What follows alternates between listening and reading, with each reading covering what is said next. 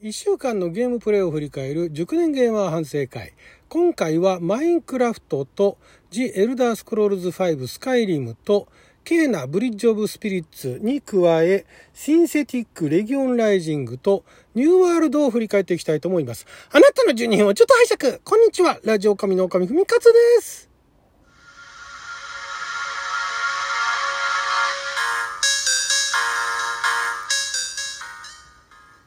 は2021年10月5日火曜日6曜社戸関口でございます。今週はね、数は結構いろいろやったんですが、後半ほとんどニューワールドでしたね。はい、ということでまずはマインクラフトですが、マインクラフトは、まあ、そんなにあの毎日ではないんですが、ちょいちょいアクセスしては、今あの自分のあの第一拠点ですね、山の中にくり抜いたところを下に深く掘ったり上に高く伸ばしていったりとか伸ばすっていか上に掘ってる感じですよね。でさらにその隣にまた山があったりするんでその山にね高いところから橋みたいなのかけて隣の山に行くだとかねそういうのに今ハマってますね。もうだからモンスター倒すとかそういうんじゃなくてまたあれですよ道路整備道路整備好きなんですよ、ね、掘っていくのも好きなんですけど掘って素材を集めてそのたんまり溜まった土だとか石だとかを使って橋を架けるっていうね。それにはまっててあとまあ畜産では豚を少々増やしたのとあとあれですね農農場というか農業というかあの食べ物ね人参とか、えー、あとはポテトですね、えー、じゃがいも作っておくとあのあれですよねあのフライドポテトっていうかなんかあのベイクドポテトか。かなんかが作れるのでそれあの蛍光食料としては非常にあの便利なんでね。それ作ったりだとか人参はあの豚を呼び寄せたりだとか、ね、そういうのができるんであと稲穂はあれでしょ牛を呼び寄せられるでしょ。でそれで畜産もできるわけですよね。そんな感じで自分のところの第一拠点の周りを今充実させてるという感じでございます。そして「ジ・エルダー・スクロールズ5スカイリム」ですけれどもこちらの先週ねようやく先々週か。先々週あの吸血病を治してね。吸血病を治していやお散歩出したらドラゴンに会ったりだとかねしたんですが一回その普通にあの何にもそのあのイベントに出会わずただただひたすら歩いていたら、まあ、楽しかったは楽しかったんですが映像としては何の山も落ちもない映像が出来上がりましてもう少し何かあった方がいいなと思ってでとりあえずたまりにたまったサブクエとかを、え、まあ、クリアこなしていったんですけれどもでまあ街もねまたあの別の街また見つけたりとかしてえー、広げて行動範囲を広げていったりするんですが またドラゴンに会ってですねまたこんなとこにもドラゴンみたいなねいうのとあとまたあのなんかホラー穴入ってったら吸血鬼がいてでまた血吸われたってこれまた吸血症になっちゃったのみたいなねそんな状態です。もうだからねドラゴンと吸血鬼に結構悩まされるお散歩ですね。まあ面白いですけどもねただただあのブラブラしてるだけでも面白いですけどまあそんな感じでねえネタがどんどん増えていってサブクエも溜まってきたんでまとりあえず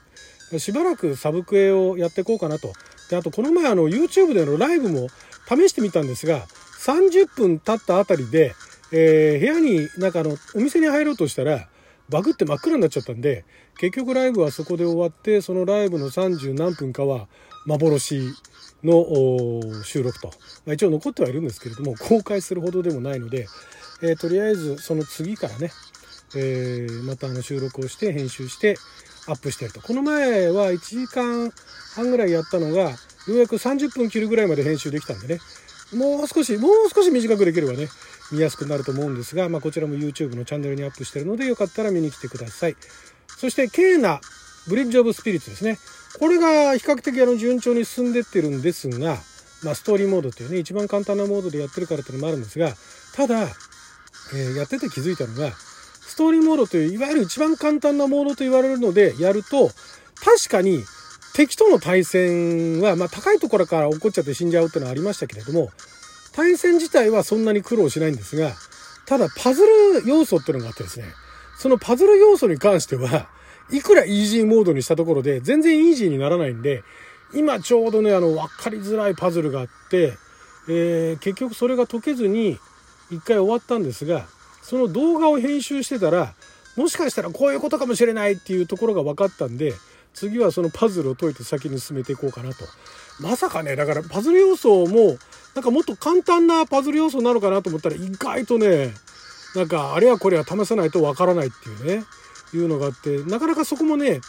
ノーヒントは、まあ、全くヒントがないわけじゃないんだけれども、ヒント自体も分かりづらいんですが、そこら辺のバランスがちょうどいい感じですね。まあ、まあ、これでもう難しいってなっちゃって、もう先進める気ないっていう人もいるかもしれないですけど、もうそろそろ攻略の情報なんかも多分ネットに乗っかってると思うんで、どうしても先に進めないっていう人はそういう情報もあるわけだし、で、まあそういうの見ないでも、ある程度の大人だったらいけるんじゃないかなっていうレベルの難しさなので、これぐらいが今の私にはちょうどいいかなっていう感じですね。これ以上難しすぎるともうそれだけでストレスだし、これ以上あの敵が強かったりするとそれもストレスになるんでね、ちょうどいい感じで、ケーナブリッジオブスピリッツは進んでおります。そして、えー、ちょこっとだけやったあの500円切ってたんで、なんだろうこれ面白そうだなっていう2スティックアクションのアクションゲームですね。なんかロボットみたいなのに、ロボットなのかな？アンドロイドなのかな？かなんかで戦っていくというシンテシンセティックレギオンライジングというこちら2018年にリリースされたゲームですね。これが500円切ってたんで、なんか面白そうだなと思って買って、ちょこっとプレイして、で、面白かったんですね。で、これがあの、以前やったコルトキャニオンっていう西部劇みたいなね、西部を舞台にした、昔のシェリフっていうテレビゲームがあったんですけども、それをなんか発展させたようなグラフィックで、そういったところもなんかすごい馴染みやすかったんで、あれはあれでハマってたんですが、このシンセティックも非常にあのよくできてる感じで、で、シンプルな操作で、シンプルな構成の割には、結構いろんなことができる。例えば武器もいろんな種類があったりだとか、で、その自分のとこにつけるパークっていうか、なんか、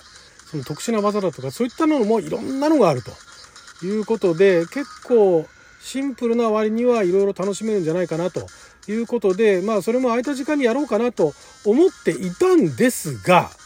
そこに Amazon ゲームスのニューワールド登場です。これね、前からね、確かに情報があって私もあの、気にはなってたんですが、気づいたらもうリリースされてた、オープンベータは私参加しなかったんですね。そこまでやるかっていうところがあって、オープンベータは参加しなかったんですが、ついに9月の28日かな？にリリースされて、おお、リリースされてるわって、で、前からすごい気になってたのと、あと他の人がプレイしてるのをちょこっとだけ見たんですね。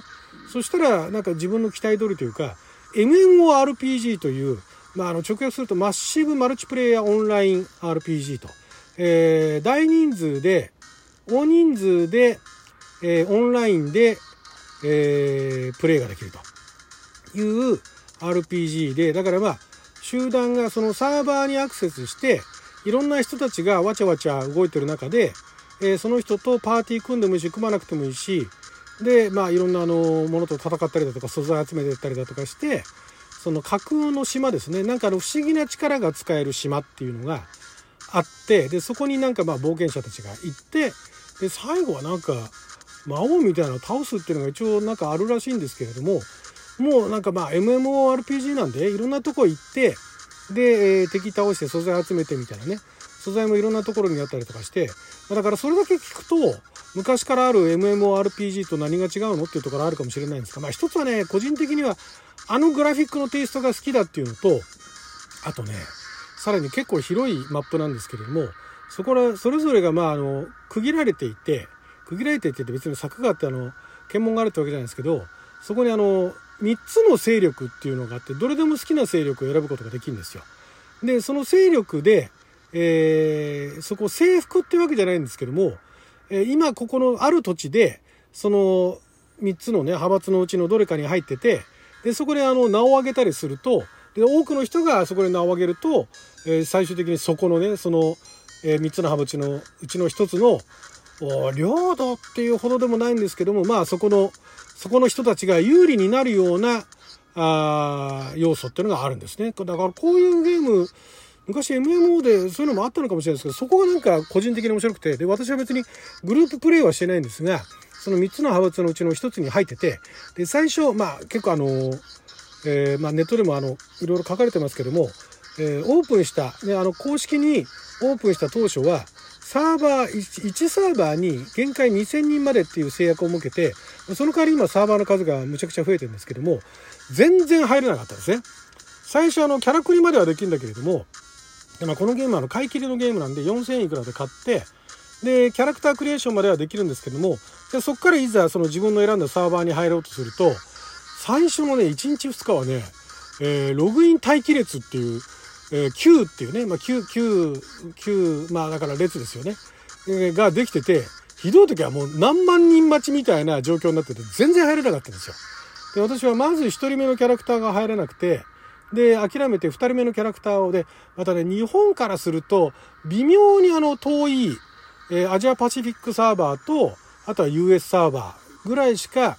アクセスできないそれ以外のところアクセスしてもいいんだけどそうするとあの通信速度がちょっとラグができちゃって思うように操作ができないんで、まあ、比較的快適に操作できるのがその US ベストのサーバーとあとは AP サーバーですね。で2人目作ってでログインできたんですけれどもその翌日でそこでまあ6レベル6ぐらいまではアップしたんですがその翌日アクセスしようと思ったらやっぱり待機列があると、ま、これはもうしょうがないってんでもう一回一から別の本当に最近出来たての、えー、あんまり人がいないっていうサーバーにログインしたらそこが今ね、えー、2日3日アクセスしてえログイン待ちせずにプレイできるようになってましてでそこからが非常にあの面白くてですね、ま、最初の2時間ぐらいまではひたすら地味な作業をしていくんですけどただだからなんか作物を刈るのも結構時間かかったりするんですけどだんだんそのスキルがで磨かれていくと作物を刈る時間も減っていくしであとなんだか武器がねえー、自分がスキルアップするっていうか武器がスキルアップしていくんですね、基本は。まあ自分もあのスキルアップしていくんですけども、武器を育てていくって感じなんで、だからいつでもいろんなあのロールになれるっていうところがそこも面白くてですね、まあ、これは今、チャンネルの方には動画アップしてないんですが、これはね、ちょっとようやくまた自分が楽しめそうな MMO が出てきたんで、しばらく続けてみようと思います。はい、ということで12分間の貴重なお時間いただきありがとうございました。それじゃあまた